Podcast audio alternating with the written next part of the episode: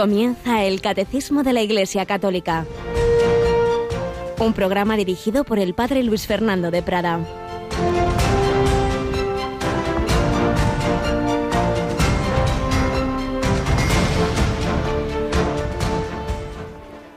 En aquel tiempo tomó la palabra Jesús y dijo, Todo me ha sido entregado por mi Padre, y nadie conoce al Hijo más que el Padre, y nadie conoce al Padre sino el Hijo, y aquel a quien el Hijo se lo quiera revelar.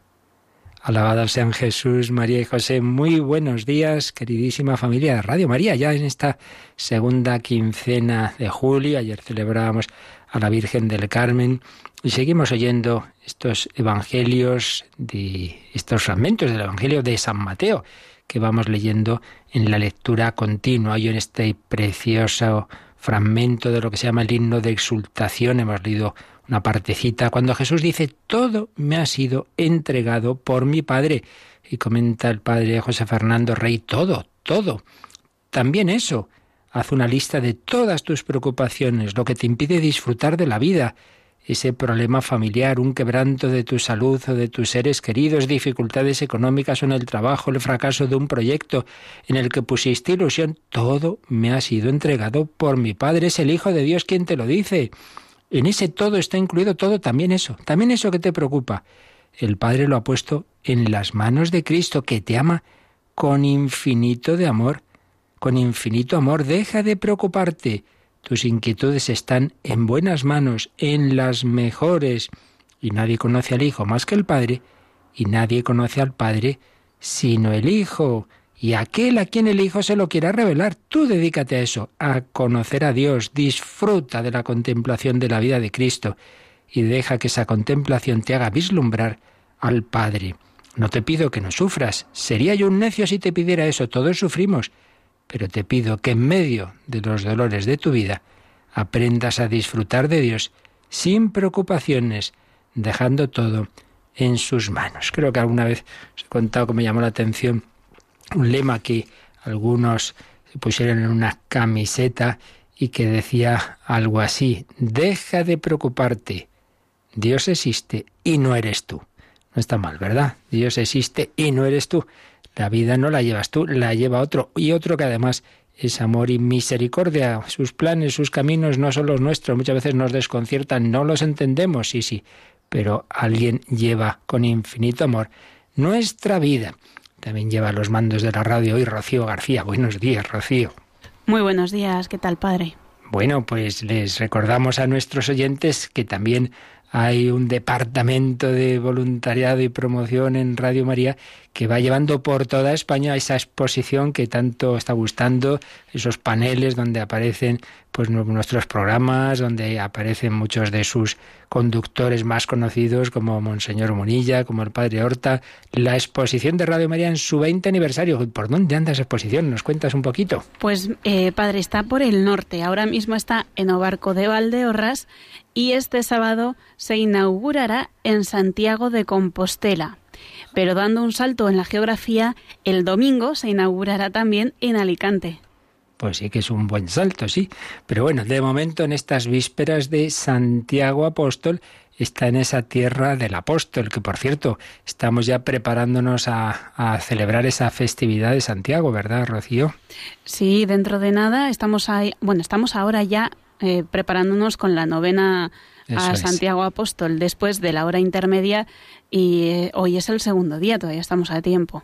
O sea que eso de las doce y cuarto rezamos a la novena al apóstol Santiago. Pues vamos a pedirle mucho, claro que sí, por España, de la que es patrono junto a Santa Teresa y por supuesto a la Inmaculada Concepción, que a veces nos olvidamos de que es la patrona principal de España. Pues ya sabéis, podéis ver esa exposición ahora en el barco de Valdeorras, esa preciosa localidad galleguiña, luego en Santiago, pero también hemos dicho en Alicante el próximo domingo. En cualquier caso, quien quiera ver los detalles los tenemos en, la página web, ¿no es así, Rocío? Sí, tienen toda la información en vuelveacasa.es en el apartado Celebra. Ahí lo tenéis todo. Muy bien, pues vamos adelante. Seguimos escuchando esos momentos emocionantes de aquella comunidad de carmelitas del Cerro de los Ángeles cuando estaban en Madrid en esos primeros y terribles meses de la guerra civil y cómo la providencia también cuidaba de esas almas contemplativas.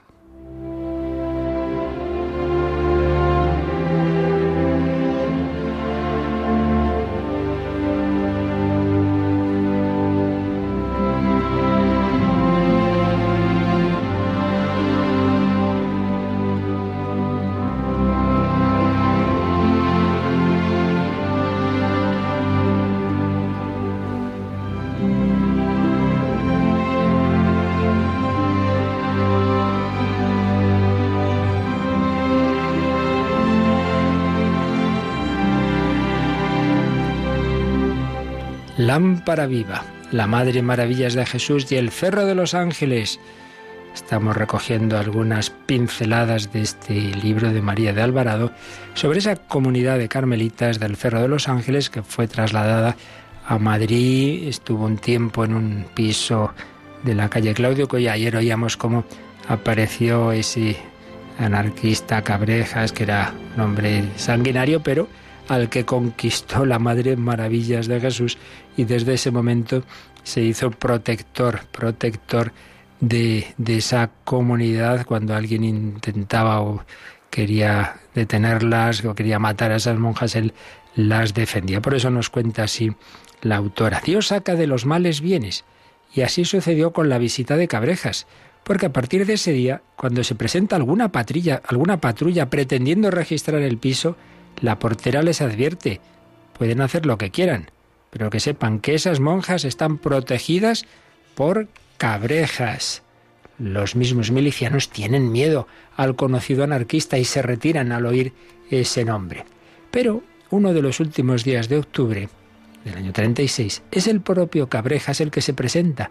Viene con un amigo suyo, de aspecto feroz, que parece ser su verdugo pasaba con él por la calle de Claudio Cuello y se le ocurrió subir a ver a las monjas del cerro. Así que esta vez viene en plan de amigo. La madre le hace pasar y llama a las monjas que sentadas en el suelo hacen la visita a los dos anarquistas. Cabrejas viste de uniforme con muchos galones. Es que le va muy bien, según les dice. Se conoce que rezan mucho por él. La conversación gira en torno de la vida que hacen allí las monjas. ¿Cómo no se cansan ustedes tanto tiempo encerradas aquí entre cuatro paredes?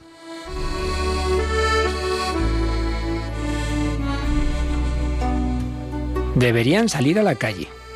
Ya les mandará él unas entradas para que vayan al cine. Ellas le hacen desistir. Están muy bien, no echan de menos nada, porque tienen a Dios. Durante un rato hablan y discuten sobre la vida religiosa. Para ellos es un misterio verlas con esa paz y alegría. Cabrejas parece impresionado. En cambio, su verdugo debe tener un corazón de hierro y no se deja impresionar por nada. Sus intervenciones en la conversación no son nada tranquilizadoras. Es que no saben que somos anarquistas, de los auténticos, y que podemos quitarlas de en medio en un momento. ¿No nos tienen miedo? La Madre Maravillas explica, no, no tenemos miedo, porque lo más que pueden hacernos es quitarnos la vida y eso no nos importa, al contrario, estamos deseando ir al cielo. Las monjas habían compuesto unas coplillas que expresan esos sentimientos y entonces la madre les dice que se las canten a estos señores. Y entonces las monjas cantan estas palabras. Si el martirio conseguimos, qué mayor felicidad beber con Jesús el cáliz y después con él gozar. Y si Dios quisiera que muera en prisión, le diré que estoy presa solamente por su amor.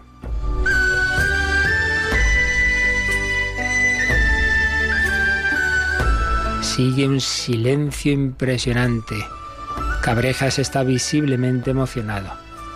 Después de todo, dice, a mí me gusta que estén así, entusiasmadas con lo suyo. Esto sí que es ser verdaderamente católicas. y levantándose, se despide diciendo que recen mucho por él. Pues ya veis cómo hasta la persona que podría haberlas matado queda tan conquistada por la auténtica vida de fe y religiosa que hasta les dice eso, que recen mucho por él. Ciertamente, sin un alto espíritu sobrenatural, es imposible comprender esta escena y sobre todo la reacción de las monjas. Y estas, lo que son las cosas, se quedaron un poco decepcionadas, porque si estaban deseando el martirio y se les ha vuelto a escapar de las manos, y entre ellas dicen, si parecía que no venían a otra cosa. Es que las coplas les hicieron mucha impresión. Las coplas fue lo que nos hundió. Ellas mismas luego se lamentaban de que esas coplas conquistaron sus corazones y mira tú por dónde. Mucho desear el martirio y por las coplas nos quedamos sin ser mártires. Bueno, pues pedimos al Señor esa alegría de estar en sus manos, de que lo que sea en nuestra vida será lo que nos convenga. También lo decía Santo Tomás Moro en la Torre de Londres a su hija. Nada puede ocurrir que Dios no quiera o permita. Y si es así, pues que tenemos que preocuparnos. Pues vivamos con esa paz, relájate, Dios existe y no eres tú. Todo está en sus manos.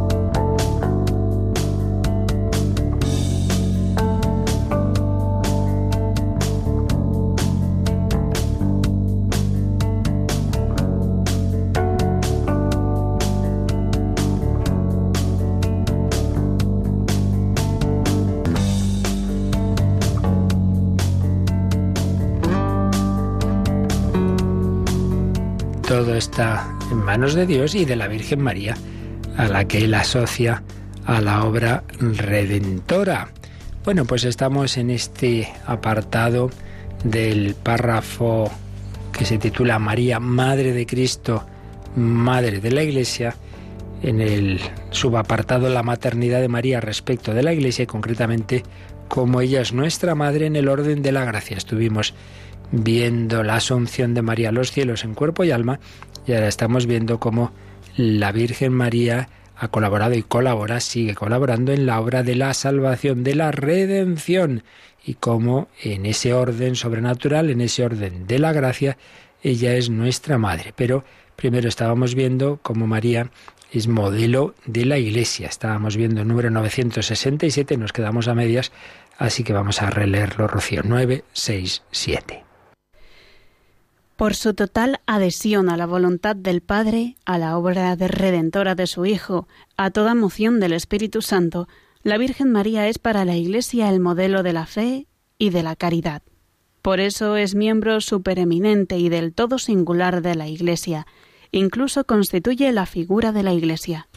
Constituye la figura, entre paréntesis pone en latín tipus, de la Iglesia. María, tipo, figura, modelo, hay distintas palabras, bueno, se pueden hacer ahí sus matices. Vamos a leer la síntesis que de este tema hace el, el profesor Eduardo Vadillo, que dice lo siguiente, María es miembro de la Iglesia, por un lado es miembro, pues ha recibido la gracia de Cristo de manera superior al resto, y es solidaria con la estirpe de Adán, es miembro de la Iglesia, sí, ha sido redimida por Cristo, pero no como un redimido más, sino, en primer lugar, tengamos en cuenta con esa redención preventiva que impidió que tuviera ningún pecado, tampoco el original, pero además porque ha sido redimida para una colaboración en la Iglesia del todo singular. Bueno, todos redimidos estamos llamados a ser corredentores, pero en el caso de la Virgen, como ya veremos más adelante, de una manera muy especial. Es miembro de la Iglesia, pero también, y aquí viene lo que decía este número, es tipo y modelo de la Iglesia. La palabra tipo se suele aplicar a personajes del Antiguo Testamento en los que hay un conjunto de caracteres que anticipan algo que va a ocurrir en el Nuevo Testamento. Pues Moisés es tipo de Cristo, eh, en cuanto es ese hombre que, que, guía al pueblo de Israel hacia la tierra prometida y otros muchos caracteres. David es tipo de Cristo en cuanto que es el, el rey, etc. Pero también es tipo y modelo, modelo, una representación ideal. María precede eh, a la instauración de la Iglesia, a la fundación de la Iglesia por parte de Cristo y goza ya de cualidades que van a adornar a la Iglesia, como la virginidad, la maternidad y la santidad. Es miembro, es tipo, es modelo, pero también es madre, madre de la Iglesia. Eh, así lo declaró el Papa Pablo VI, San Pablo VI, el 21 de noviembre de 1964, en el contexto del Concilio Vaticano II. Decía, es madre de la Iglesia, de los fieles y de los pastores, pues la Iglesia es la continuación de Cristo. Entonces María es madre de Cristo, madre de la cabeza y madre de los miembros del cuerpo de Cristo. Se extiende la maternidad de María a la Iglesia. María, madre de la Iglesia a la vez que miembro, que tipo, y bueno, luego está el tema de que María es medianera, pero eso lo vamos a ver más adelante. Ayer estuvimos viendo también algunos textos del magisterio de la Iglesia desde desde León XIII hasta acá, algunos. Hay muchísimos textos de magisterio pontificio.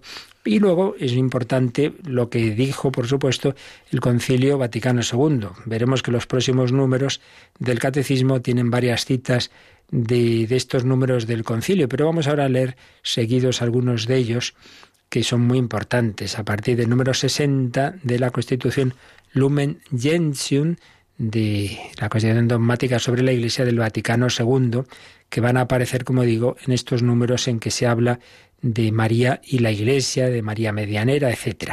Número 60. Uno solo es nuestro mediador, según las palabras del apóstol, de San Pablo, en su primera carta a Timoteo, porque no hay sino un solo Dios y un solo mediador entre Dios y los hombres, el hombre Cristo Jesús, que se entregó a sí mismo por la redención de todos. Sin embargo, sigue el concilio, la misión maternal de María para con los hombres en ningún modo oscurece ni disminuye esa mediación única de Cristo, sino que manifiesta su poder, porque todo el influjo salvífico de la Santísima Virgen para con los hombres no nace de una necesidad intrínseca, sino de la benevolencia divina y de la sobreabundancia de los méritos de Cristo. Estriba en su mediación, depende totalmente de ella, y de ella saca toda su eficacia. En cuanto a la unión inmediata de los fieles con Cristo, no la dificulta en lo más mínimo, sino que la fomenta. Esto ya lo explicaremos enseguida. Número 60. Número 61. Predestinada la Virgen Santísima desde toda la eternidad, juntamente con la encarnación del Verbo como Madre de Dios, fue en la tierra, por disposición de la divina providencia, la Madre excelsa del Divino Redentor, la colaboradora singularmente generosa, entre todos los demás y la humilde esclava del Señor. Esto sí que lo hemos visto ya, esa unión de María con Cristo en toda su vida, que aquí resume el concilio, concibiendo a Cristo, dándolo a luz, alimentándolo, presentándolo al Padre en el templo, padeciendo juntamente con su Hijo cuando moría en la cruz, cooperó en la obra del Salvador de un modo enteramente singular, con la obediencia, la esperanza y la, ardiente, caridad en la restauración de la vida sobrenatural de los hombres. Por eso es Madre nuestra en el orden de la gracia. Esto último también lo, lo explicaremos enseguida. Y finalmente, número 62, María mediadora o medianera. Esta maternidad de María en la economía de la gracia perdura sin cesar desde el asentimiento prestado fielmente en la Anunciación y mantenido sin vacilar en la cruz hasta la consumación eterna de todos los elegidos, porque una vez asunta al cielo, como ya vimos, no ha dejado esta misión salvífica, sino que con su múltiple intercesión continúa recabándonos los dones de la salvación eterna. Con su amor maternal se cuida de los hermanos de su Hijo, que todavía peregrina, fijaos qué expresión tan bonita, con ese amor maternal de quien, como veíamos ayer, nos ama no solo con su alma, con su espíritu, sino con ese corazón materno, puesto que está en el cielo en cuerpo y alma, con su amor maternal, se cuida de los hermanos de su Hijo que todavía peregrinan nosotros, e incluso se encuentran en peligros y angustias, hasta que sean también, como ella, transportados a la patria feliz. Por este motivo es invocada en la Iglesia la Bienaventurada Virgen con los títulos de abogada, auxiliadora, socorro, medianera, bueno, podría seguir diciendo muchísimos más, pero que todos hacen alusión a esa eh, dimensión de la Virgen respecto a nosotros de ayuda, de, socorro, de, de misericordia. Lo cual, sin embargo, ha de entenderse de tal modo que nada reste ni añada a la dignidad y eficacia de Cristo, el único mediador, claro.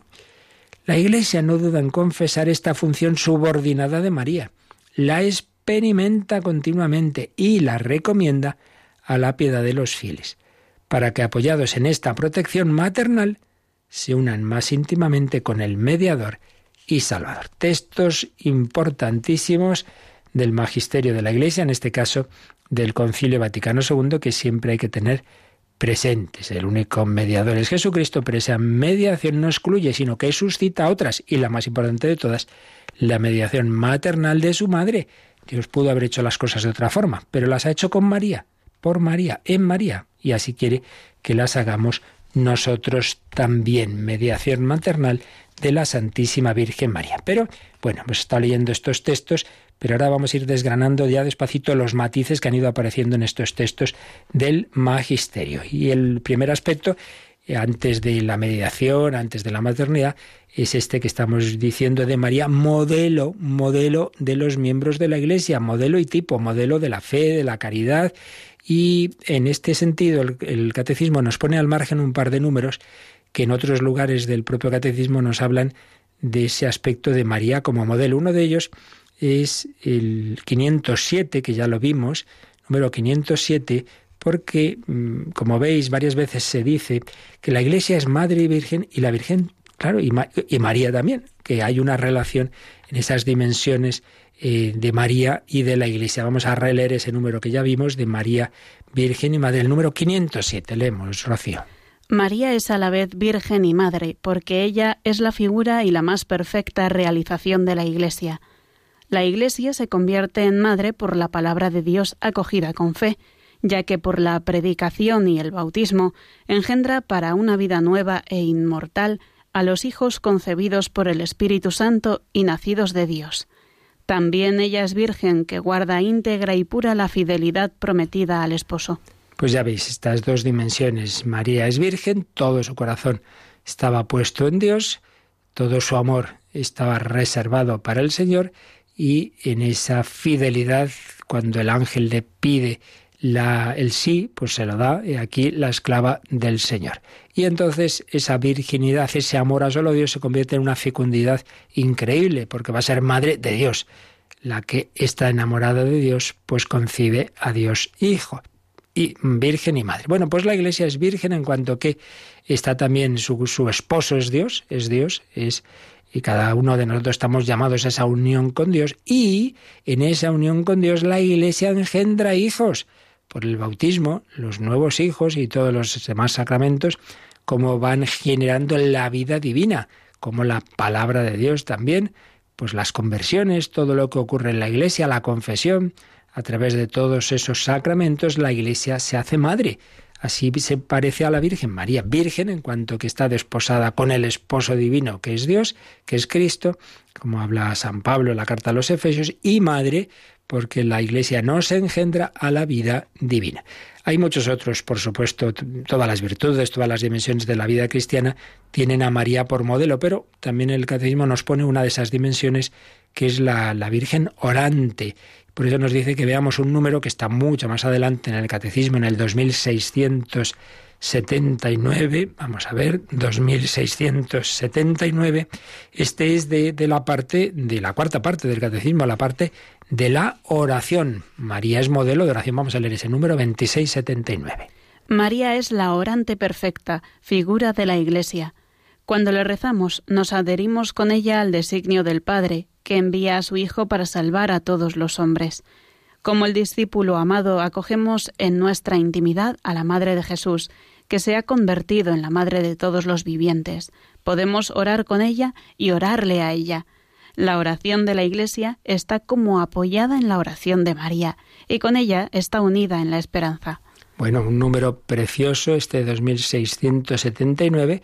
Por un lado nos dice que María es la orante perfecta, figura de la Iglesia, figura de la Iglesia. La Iglesia ora con todas las dimensiones de la oración que han sido explicadas y están siendo explicadas en Radio María en muchos programas y que aquí algún día también explicaremos esa parte cuarta que por otro lado ya explicó y la tenemos también, le, le, damos vueltas una y otra vez, le explicó el padre Miguel Ángel Morana esta parte cuarta del catecismo, que es preciosa, es quizá la más bella y por otro lado la más breve y enjundiosa, la oración. Pues bien, María es la orante perfecta figura de la Iglesia, con ella nos adherimos al designio del Padre. Dice, podemos orar con ella y a ella. A ella nos dirigimos, Santa María, eh, la, la, alabamos, bendita ante las mujeres, la invocamos, ruega por nosotros, pero también oramos con ella con ella miramos a Jesús, muéstranos a Jesús, fruto bendito de tu vientre, y nos dirigimos eh, al, Padre, y pedimos la intercesión, yo confieso, pido con la intercesión de la Virgen, de todos los santos, con ella y a ella. Y nuestra oración, la oración de la Iglesia, está sostenida por la oración de la Virgen María.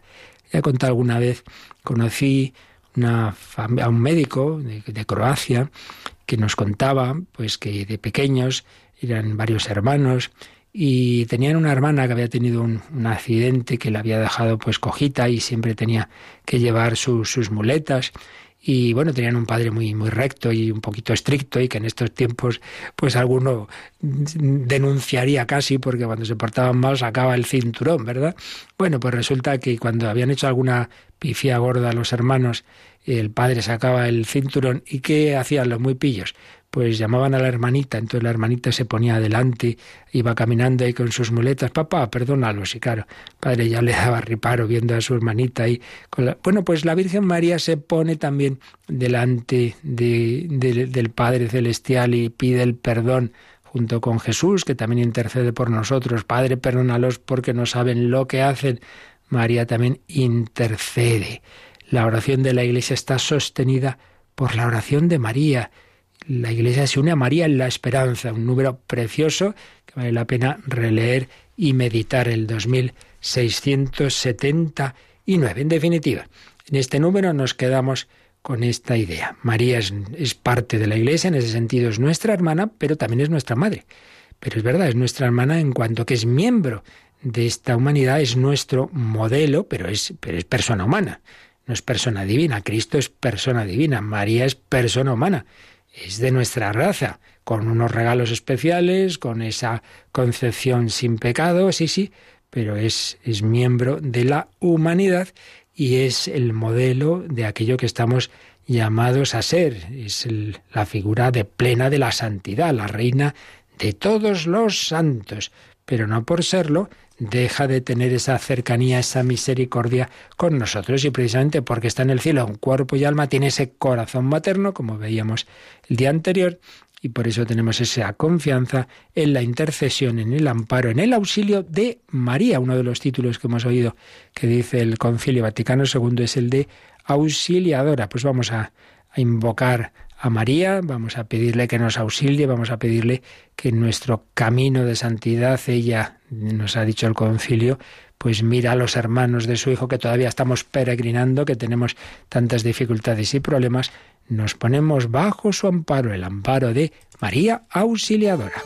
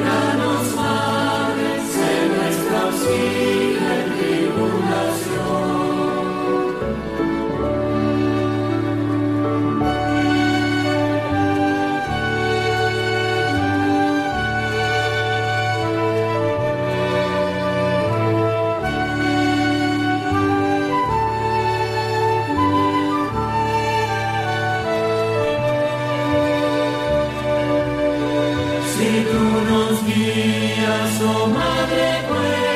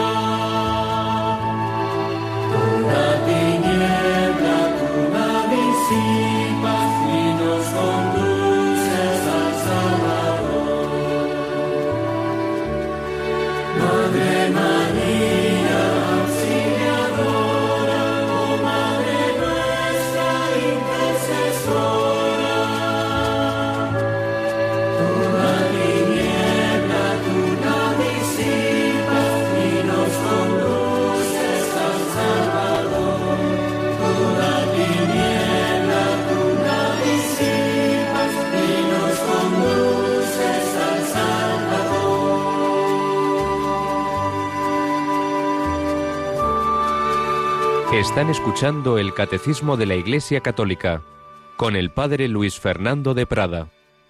María nos conduce al Salvador. Ella no es la Salvadora, es solo Cristo, pero Cristo la ha querido asociar a la obra de la salvación, a la obra de la redención.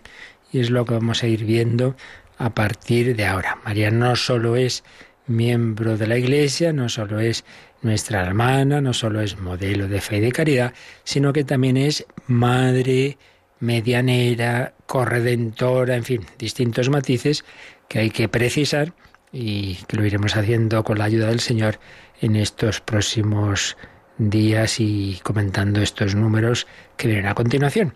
Y el que viene a continuación obviamente es el 968, así que después de haber leído que María es, modelo y figura de la Iglesia, vamos a ver qué nos dice Rocío el 968. Pero su papel con relación a la Iglesia y a toda la humanidad va aún más lejos. Colaboró de manera totalmente singular a la obra del Salvador por su obediencia, su fe, esperanza y ardiente amor para restablecer la vida sobrenatural de los hombres. Por esta razón es nuestra Madre en el orden de la gracia. O sea, después de decir que es miembro, que es modelo, que es tipo de la Iglesia, sigue diciendo el catecismo, pero el papel de María en relación a la Iglesia y la humanidad va más lejos que todo eso. Porque, y lo que nos ha puesto después es una, un par de frases, como en tantas ocasiones del Vaticano II, de la Lumen Gentium 61, que habíamos leído antes, colaboró de manera totalmente singular a la obra del Salvador. En lo que es la obra de la redención hay una colaboración de María en la propia obra. Y entonces, ¿cómo colaboró? Pues nos habla de unas virtudes, la obediencia, la fe, la esperanza, su ardiente amor. Y en esa colaboración, ¿qué ha hecho? Pues, pues colaborar a lo que, a lo que Jesucristo nos ha obtenido, que ha sido restablecer la vida sobrenatural. Recordemos, la vida natural es la, la vida que tenemos por ser seres humanos, la vida del cuerpo, la vida del alma. La vida sobrenatural, en cambio, es la vida de, de, Dios en nosotros. Lo que Dios regaló a la humanidad al principio elevó a los primeros hombres a la vida divina. No somos hijos de Dios por ser criaturas. No se dice que un árbol sea hijo de Dios, es criatura de Dios. Somos hijos de Dios porque Dios nos ha dado una participación de su propia vida divina. Pero eso es lo que rechazamos por el pecado mortal, muerte de la vida divina. Pecado original, toda la humanidad se autoexcluye, se, se, sale de ese paraíso, es decir, de la intimidad con Dios, y entonces la obra redentora repara esa situación de separación de Dios, nos devuelve la intimidad con Dios, incluso más, porque hay una cercanía especialísima en cuanto que el Hijo Eterno de Dios se hace nuestro hermano, se hace hombre y nos da a participar de su propia vida divina filial. Somos hijos en el Hijo. Esa vida divina se nos comunica, en primer lugar y de una manera radical, por el bautismo, bautismo sacramental, ojalá, y si no, pues el bautismo de deseo en aquellos que sin culpa no lo pueden recibir, pero en cualquier caso por la unión con Jesucristo, vida divina. Pues bien, en esa obra redentora que nos comunica la vida de Dios, la vida del Espíritu Santo, el fuego, el agua, el viento, esos símbolos del Espíritu Santo, que son símbolos en definitiva de la vida de Dios en nosotros, todo eso es fruto de la redención. Pero en esa obra redentora de Jesucristo, que él realiza por la encarnación, por toda su vida en humildad, en obediencia, en amor al Padre y a los hombres, en toda esa obra redentora que culmina en el misterio pascual, en la cruz, en la pasión, en la muerte y resurrección y envío del Espíritu Santo, en toda esa obra está la Virgen María presente. Dios podía haberlo hecho de otra forma, podía no haber contado con esa colaboración, pues ha querido hacerlo así, nos alegramos mucho. Entonces, por eso nos dice el concilio que María colaboró eh, de una manera totalmente singular, porque también Dios pide otras colaboraciones, pero la de María es totalmente singular. Veremos por qué a esa obra redentora. Y entonces, al colaborar a darnos la vida divina, entonces, si ha colaborado en engendrarnos a la vida divina, por eso podemos decir sin poesía, sino con verdad, que es nuestra madre en ese orden sobrenatural, en ese orden de la vida de la gracia. ¿Qué colaboración, qué momentos principales? Bueno, pues lo fuimos viendo ya, pero aquí el concil, uy, el catecismo nos pone algún número Mm, que nos recuerda esa colaboración.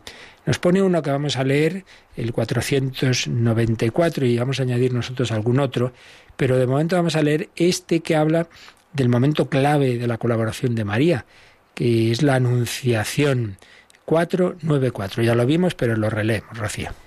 Al anuncio de que ella dará a luz al Hijo del Altísimo sin conocer varón, por la virtud del Espíritu Santo, María respondió por la obediencia de la fe, segura de que nada hay imposible para Dios. He aquí la esclava del Señor, hágase en mí según tu palabra. Así, dando su consentimiento a la palabra de Dios, María llegó a ser Madre de Jesús, y aceptando de todo corazón la voluntad divina de salvación, sin que ningún pecado se lo impidiera, se entregó a sí misma por entero a la persona y a la obra de su Hijo, para servir en su dependencia y con él, por la gracia de Dios, al misterio de la redención. Y añade el catecismo en este 494 otro texto de la Lumen Gentium, concretamente Lumen Gentium 56. Ella, en efecto, como dice San Ireneo, por su obediencia fue causa de la salvación propia y de la de todo el género humano. Por eso no pocos padres antiguos, en su predicación, coincidieron con él en afirmar el nudo de la desobediencia de Eva lo desató la obediencia de María. Lo que ató la Virgen Eva por su falta de fe, lo desató la Virgen María por su fe. Comparándola con Eva, llaman a María Madre de los vivientes y afirman con mayor frecuencia la muerte vino por Eva, la vida por María. La muerte vino por Eva, la vida por María. Por eso es nuestra madre. Repito, no es una mera expresión así cariñosa y poética, sino que tiene un fundamento teológico, puesto que la vida divina que hemos recibido, en esa vida divina que Dios nos ha regalado por la redención, ha intervenido la Virgen María, porque si todo ello ha sido por la encarnación del Verbo y en esa encarnación tuvo un papel decisivo María por su sí, que Dios le pidió, no fue una cosa automática, no es que de repente la Virgen se despierte de, uy, estoy embarazada del Espíritu Santo, no, no, no, no. Dios le pide su sí. Hasta que María no da el sí, el ángel no vuelve al cielo. Por eso ella da ese sí y, usa el, catecismo la expresión la obediencia de la fe que es de San Pablo, Romanos 1.5, obediencia de la fe, se fió de Dios porque estaba segura de que nada hay imposible para Dios, como le dice el ángel. Y entonces pronuncia su fíate aquí la esclava del Señor, hágase, el pasivo teológico, es decir, Dios haga en mí según tu palabra, dio consentimiento a la palabra de Dios. Y allí así llegó a ser madre de Jesús y aceptando de todo corazón esa voluntad divina, se entregó, qué bonita expresión ahora, se entregó a sí misma por entero a la persona y a la obra de su Hijo. No solo es ese momento, ese sí y ya está, no. Desde ese momento María indisolublemente unida a su Hijo, a la persona y a la obra de su Hijo. Yo voy a estar contigo, voy a colaborar con una conciencia mayor o menor según la luz que Dios le iba dando, pero en cualquier caso siempre con Jesús, en lo bueno y en lo malo, corriendo a salir de Egipto eh, o, a buscar al, niño en el templo o viendo ese milagro de Caná, pero también viendo, eh, viéndole agonizar en la cruz. Por eso vamos a añadir eh, otro número, vamos a releer otro número que tiene que ver con esto, que es el número 618. Si hemos hablado de la anunciación de la encarnación, vamos a recordar lo que vimos sobre María al pie de la cruz. La cruz es el único sacrificio de Cristo, único mediador entre Dios y los hombres.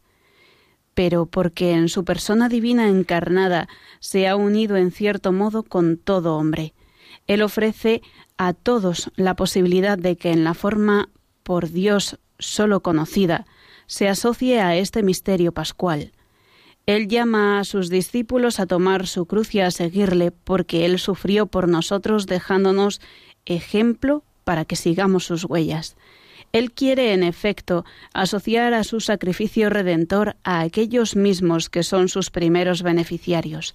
Eso lo realiza en forma excelsa en su madre, asociada más íntimamente que nadie al misterio de su sufrimiento redentor. Y termina este número con una cita de la primera santa hispanoamericana, Santa Rosa de Lima. Esta es la única verdadera escala del paraíso. Fuera de la cruz no hay otra por donde subir al cielo. Por tanto, fijaos, este número nos dice una cosa muy importante. Claro que el único redentor y mediador es Jesucristo, pero el Señor ha hecho las cosas de manera que nos asocia. Es un buen maestro. Un buen maestro no es el que da todas las cosas hechas. Los buenos padres educadores no darán todas las cosas hechas al niño. No, no, no, no. Le van enseñando cada vez a hacerlas más él. Pues bien, Dios nos ha redimido, pero quiere que colaboremos en la propia redención nuestra y de los demás. En primer lugar, dejándonos salvar. Si no te lavo, no tendrás parte conmigo. Le dice Jesús a Pedro cuando le quiere lavar los pies en la última cena y él no quería. Pues mira, déjate lavar. Lo primero hay que decir, dejarse hacer. Pero luego pide colaboración. Te haré pescador de hombres. A cada uno una manera de colaborar. Eso a todos. Bueno, pues eso nos lo ha pedido a todos de una manera especialísima con la Virgen María.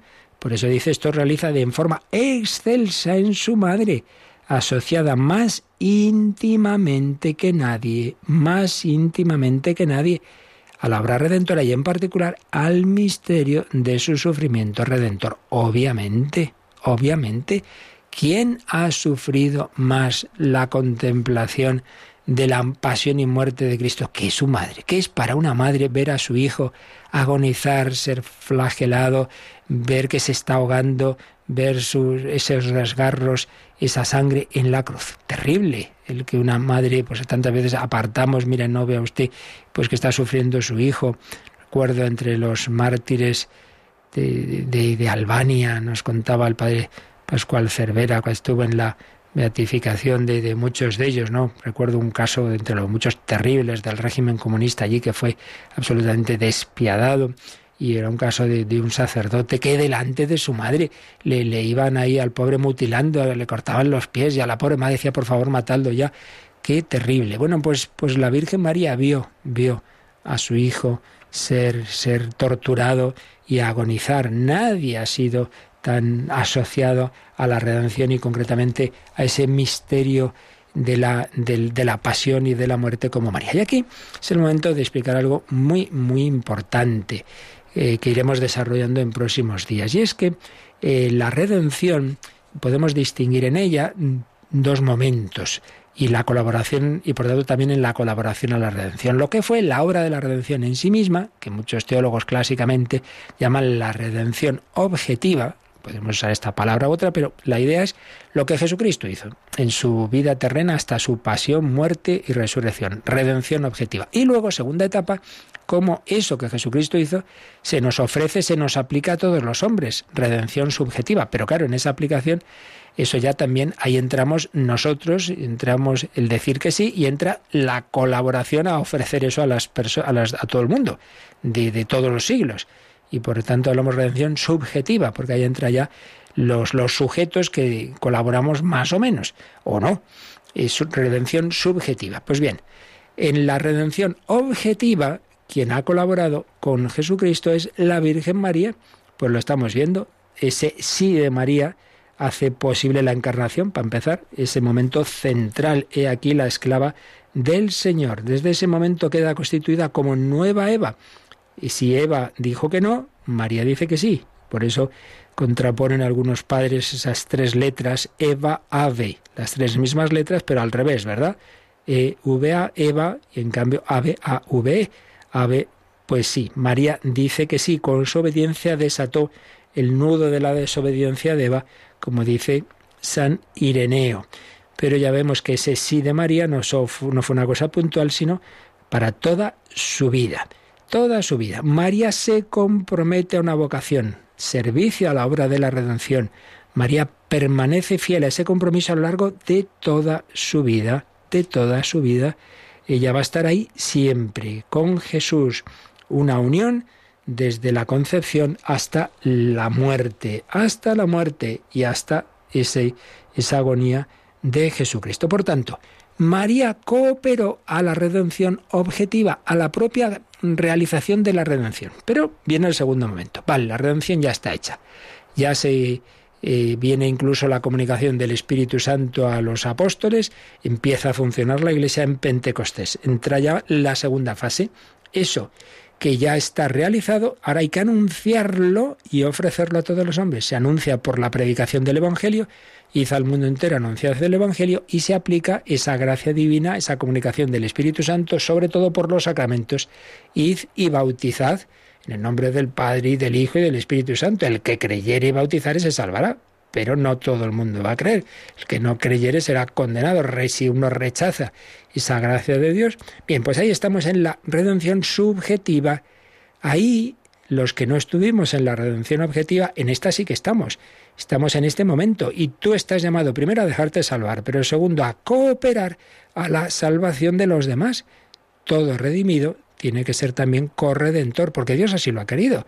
Entonces los padres obviamente cooperan a la salvación de los hijos, claro, sí, los llevan a bautizar, les educan bien, etcétera, etcétera.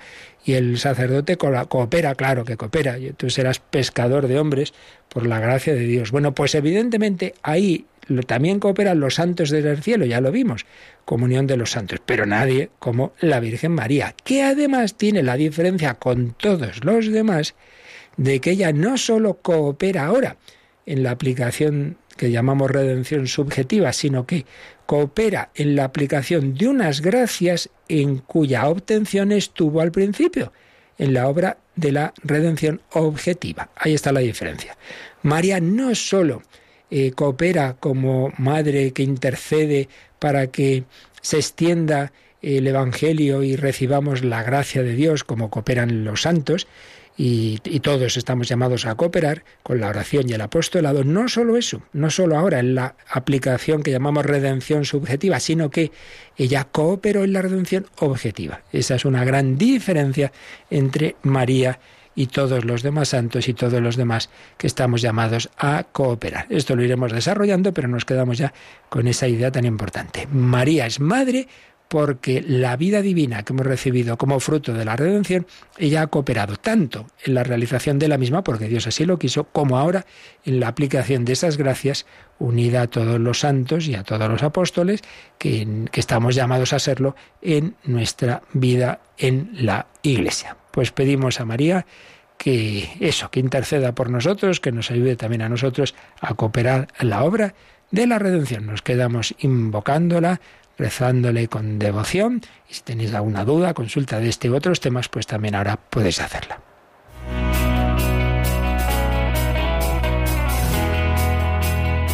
Participa en el programa con tus preguntas y dudas. Llama al 91005 9419. 91005 9419. También puedes escribir un mail a catecismo arroba radiomaria.es. Catecismo arroba radiomaria.es.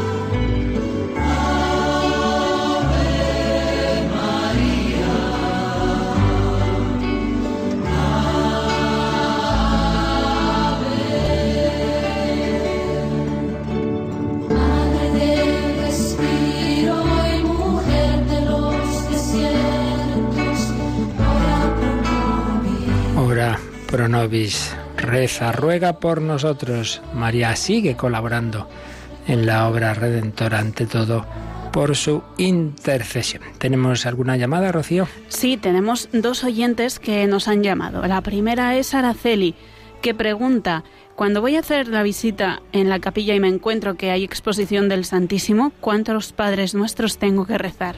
Pues no está mandado ninguno.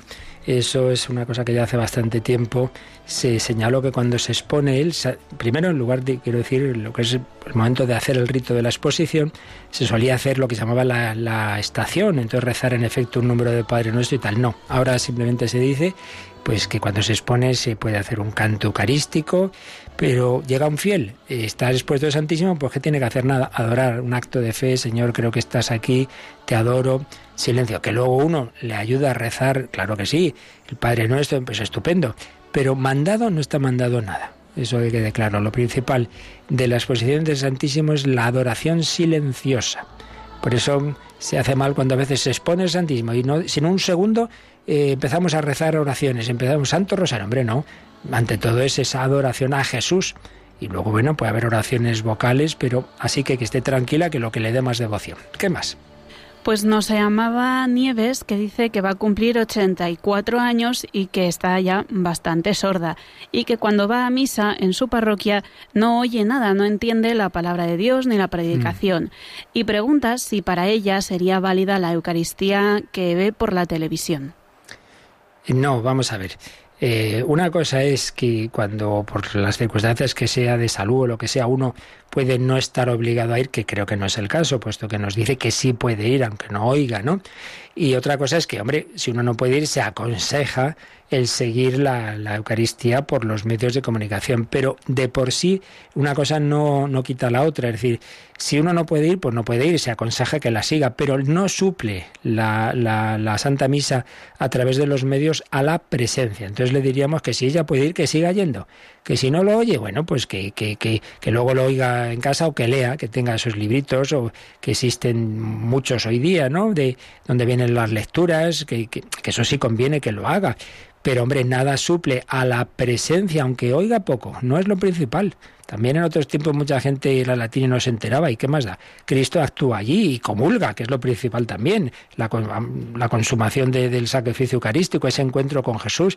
Entonces no es lo mismo que uno esté en casa oyendo la retransmisión de la misa a que esté allí presente que no se entera de las lecturas, que las lea, que, que, que raro es ya el sitio donde no te ofrecen eh, unas hojitas, o ya digo, puede tener, yo le aconsejaría tener, por ejemplo, el Magnífica, todos estos otros, el Evangelio de cada día.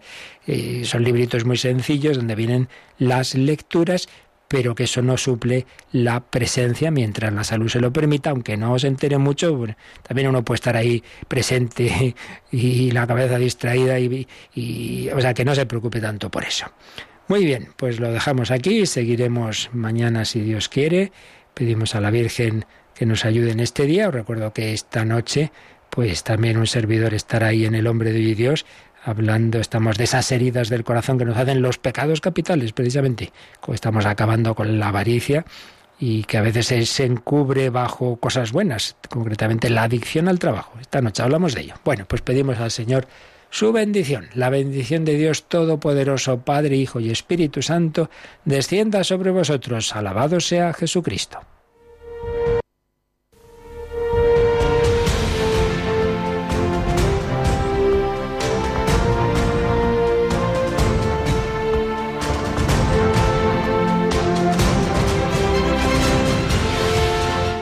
Han escuchado en Radio María el Catecismo de la Iglesia Católica, un programa dirigido por el Padre Luis Fernando de Prada.